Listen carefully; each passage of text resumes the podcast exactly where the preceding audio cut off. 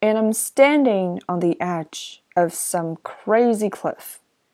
What I have to do, I have to catch everybody if they start to go over the cliff. I mean, if they're running and they don't look where they're going.